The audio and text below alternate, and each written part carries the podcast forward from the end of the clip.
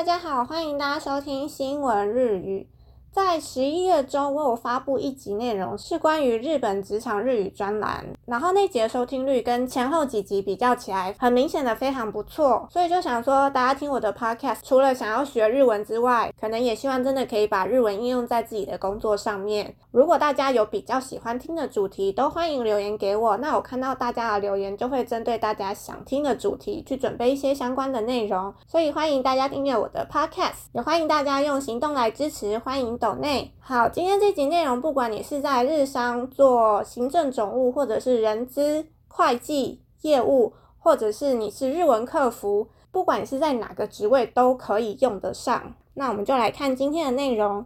Kanzei m a n u a 电话応対は会社の顔。バイオ我我都刚买，一早都有得教，我塞哟！完全手册，电话接听是公司的门面，不管是应对或者是你的心理建设，来掌握这些关键时刻吧。しかずに新卒社員を迎えた会社も多いのではないでしょうか。新卒の社員がまず最初の仕事と言われるのは電話応対です。心構えや電話の受け方、かけ方のマニュアルを例文付きで紹介します。同時にクレーム電話への応対マニュアルをはじめとした実用的な知っておきたい事項も確認しましょう。应该会有很多公司在4月份会有新社員。要说到新社员最一开始的工作就是电话接听，像是你的心理建设、电话的接听方式以及拨打方式，会用例句来跟大家介绍。在同时，第一次接触到客诉电话，一些实用的必须知道的事项也一起来做确认吧。新社会人としての一番最初の仕事が電話応対です。電話応対は会社の印象を大きく左右します。電話応対は慣れるまでは緊張してしまいがちですが。マニュアルを把握しておけば気持ちも落ち着きます。マニュアルを見ながら正しい表現を身につけていきましょう。对新鲜人来说，最一开始的工作就是电话接听。电话接听会大大的影响公司的形象。到你习惯之前，可能都会容易紧张。只要掌握手册内容，就可以让你的心情比较冷静。所以我们就来边看手册内容边来学习正确表现吧。电话応対の基本と心構え。电话接听的基本以及心理建设。まずは電話応対の基本と心構えをご紹介します。どのような電話であっても意識したい点です。首先要跟大家介绍的是电话接听的基本以及心理建设。无论是哪一种电话，都需要注意到的有以下几点。開笑を代表する気持ちで元気よく明るい声で応対する。要代表着公司的心情，用很有活力的声音来对应。電話口の相手にとって電話を受けた社員は解消を代表する顔なので、はきやきと明るく対応しましょう。相手に顔は見えませんが、電話口で笑顔と姿勢の良さを意識すると、声のトーンが明るくなるので効果的です。特に口角を上げると声が明るくなるので意識してみましょう。对打电话的人来说，接听电话的员工就是代表公司的门面，所以要很有活力的应对。虽然看不到对方的脸，但是在讲电话的时候要随时意识到要面带笑容。还有良好的姿势，以及声音要非常的有活力，这些都是非常有效果的。特别是嘴角上扬的话，声音也会变得很有活力，所以要随时意识到这件事情。在手边要记得准备笔，还有便条纸。条件や折り返し先などメモできるように常に電話機の側に筆用とメモ用紙を置くことをおすめします。加えて、職場の電話機を円滑に使えるように基本の操作方法を把握しておきましょう。特に保留やボリューム調整、転送機能は覚えておきましょう。为了能够随时笔记对方来电的钥匙或者是回电的联络方式，非常推荐在电话的旁边放笔以及便条纸。另外，为了能够顺利的使用公司的电话，记得要掌握电话的基本操作方式，特别是保留键以及音量调整键，还有转接功能，这些都一起记住吧。使用确切的敬语还有称谓。もしもしと電話に出ることはマナー違反です。代わりに、はい。何々でございますや、お電話ありがとうございますを使います。不適切な傾向や敬称を使ってしまうと、相手からの印象を悪くする可能性があります。顔が見えない分、電話口ではより注意を払って傾向や継承を用いましょう。在职场上、接電話的时候讲もしもし是不礼貌的，取而代之的应该要说はい、何々でございます，或者是お電話ありがとうございます。如果使用了不恰当的敬语或者是称谓，就有可能给对方留下不好的印象。虽然看不到脸，但是在接听电话的时候要特别注意敬语还有称谓。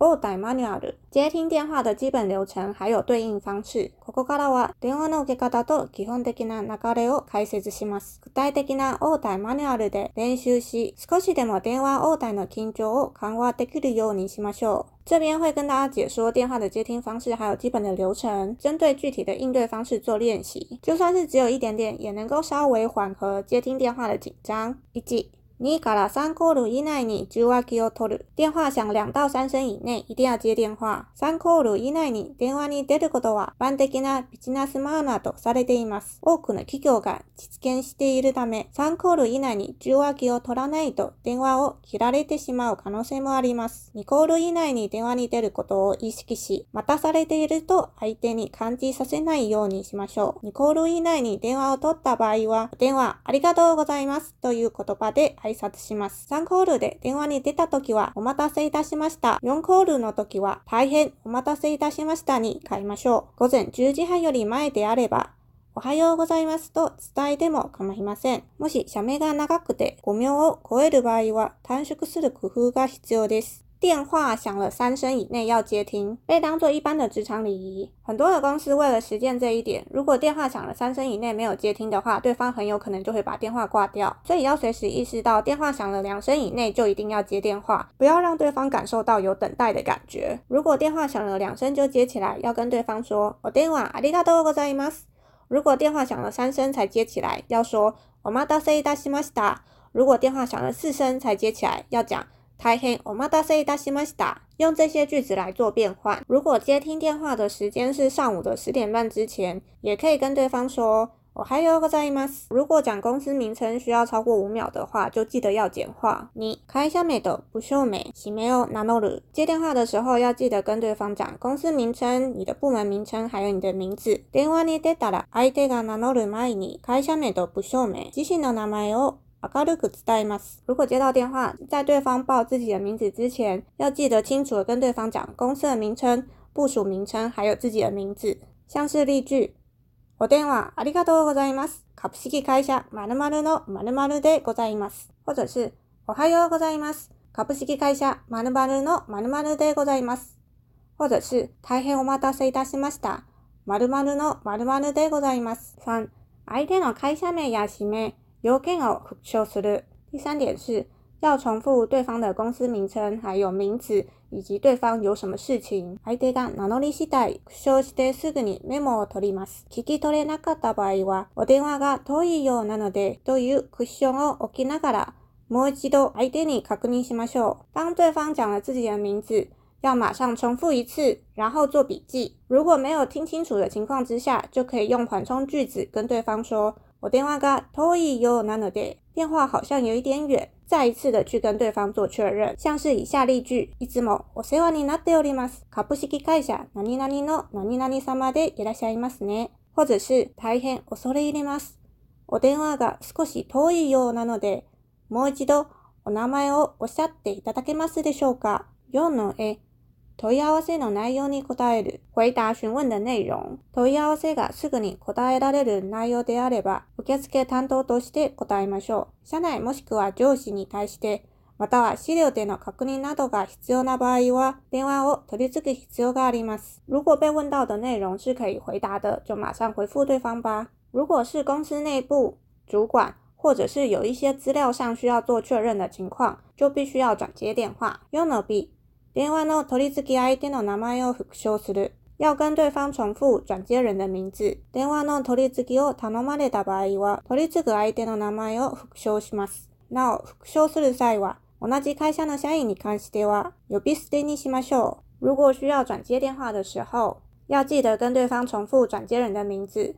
另外，在重复的时候，就省略公司同事的职称吧。5、電話を取り付く、转接电话的时候。電話を保留にして担当者に取り付きます。社内での確認時や担当者へ取り付く際は、必ず電話を保留にしましょう。受話器を抑えた社内トークはマナー違反なので注意が必要です。在做公司内部确认、转接给负责人的时候，电话一定要记得按保留。如果拿着电话在跟公司内部确认是不礼貌的，所以要特别注意。在这个时候，我们就可以使用以下例句：何何でございますね、少々お待ちください。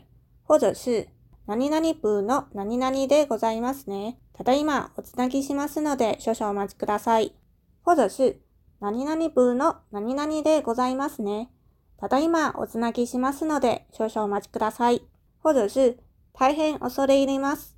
もう一度担当の者の名前をおっしゃっていただけますでしょうか ?6、取り次ぐ相手が不在の場合は、不在理由と戻る時間を伝える。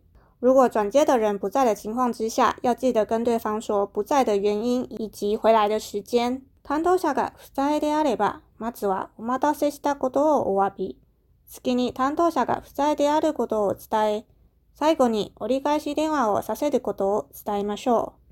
可能であれば、担当者の不在理由と電話をかけられる時間も伝えます。同時に相手の連絡先を忘れずに確認してください。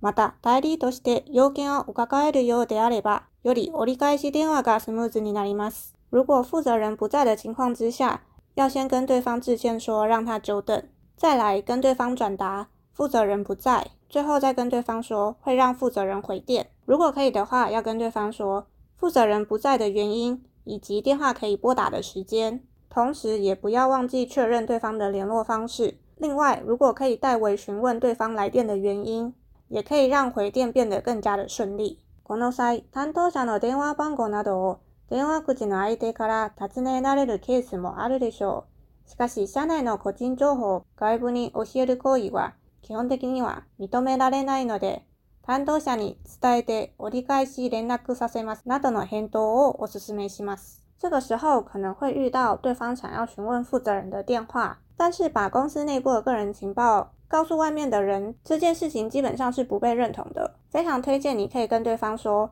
我会请负责人回您电话。如果遇到上述的情况，你可以使用以下的例句来回复。如果是负责人在开会的情况之下，你可以说。大変お待たせいたしました。申し訳ございませんが、〇〇はただいま会期に出席しております。何々時頃に席に戻る予定です。折り返しお電話を差し上げるように申し伝えますので、お電話番号をお伺いしてもよろしいでしょうか如果是负责人外出的情况之下，你可以说：大変お待たせいたしました。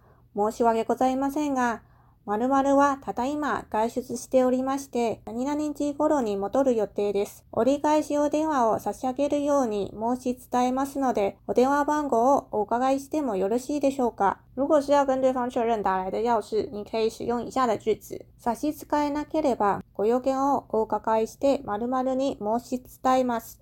伺いいたしましょうか如果对方不需要回電的情况之下，你可以说かしこまりました。株式会社〇〇の〇〇様からお電話があった旨を申し伝えておきます。接着来看下一点。7、挨拶をして電話を切る。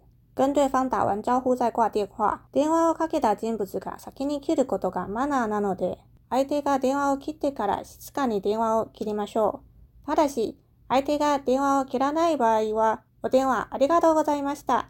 有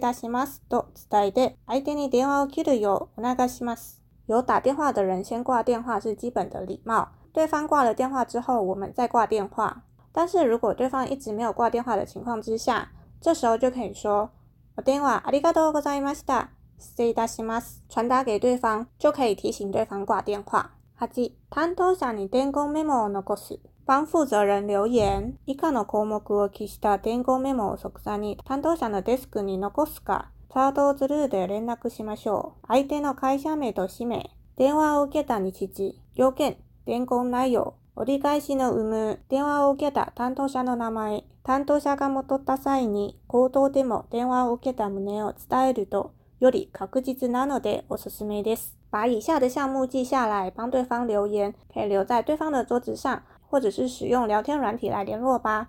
这些项目有对方的公司，还有名字，接电话的日期，还有时间，对方有什么事情，留言的内容，有没有需要回电话，负责接电话的人的名字。如果负责人回来的时候，非常的推荐可以用口头再跟对方说一次，有接到对方的电话。事情可以做得更加的确实。好，以上就是今天这节内容。那今天这篇文章也是比较长，所以会分成几集的内容来跟大家分享。如果大家觉得实用的话，一定要把它学起来。那我们今天这集内容就到这边，希望大家喜欢。那我们就下一集再见喽，拜拜。